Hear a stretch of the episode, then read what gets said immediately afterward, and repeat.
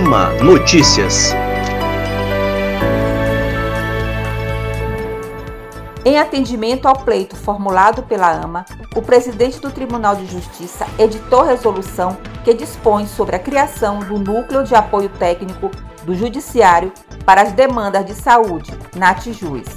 O Tribunal e o Comitê Estadual de Saúde do Estado do Maranhão consideraram os argumentos da AMA de que a judicialização da saúde envolve questões complexas que exigem a adoção de medidas para ofertar fundamentos científicos aos magistrados de primeiro e segundo graus quando da prolação de decisões em demandas que versem sobre a matéria, garantindo-lhes bases objetivas e seguras. Desde que teve início o período de pandemia da Covid-19 e foi instituído o regime de plantão extraordinário no Poder Judiciário do Maranhão, juízes e servidores que atuam na Justiça de Primeiro Grau, composta por vários juizados, já realizaram 3.729.317 movimentações processuais. Os dados contabilizados são do trabalho produzido no período de 23 de março até o dia 17 de julho.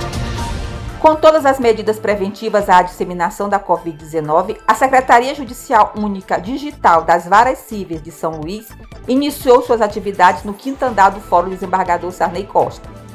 A unidade passa a ser responsável pelo cumprimento de ordens judiciais e outros expedientes oriundos dos processos eletrônicos das 16 varas cíveis de São Luís, todas situadas no Fórum da capital.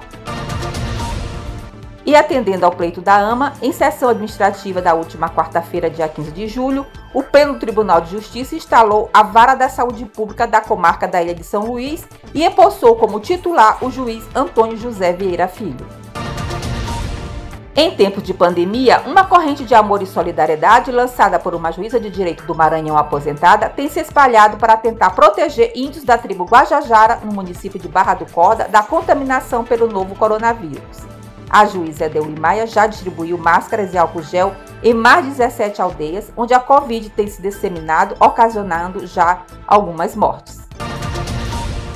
A primeira vara de Pedreiras já realizou 30 audiências por meio de videoconferência no mês de julho, impulsionando os processos que aguardavam instrução coitiva de testemunhas.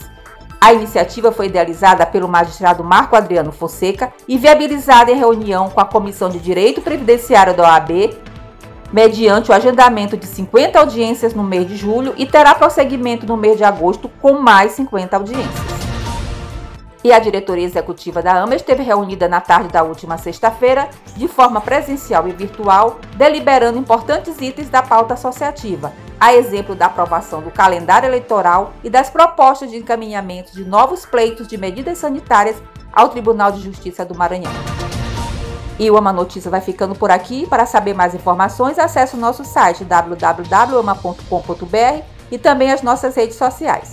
Retornaremos na próxima semana.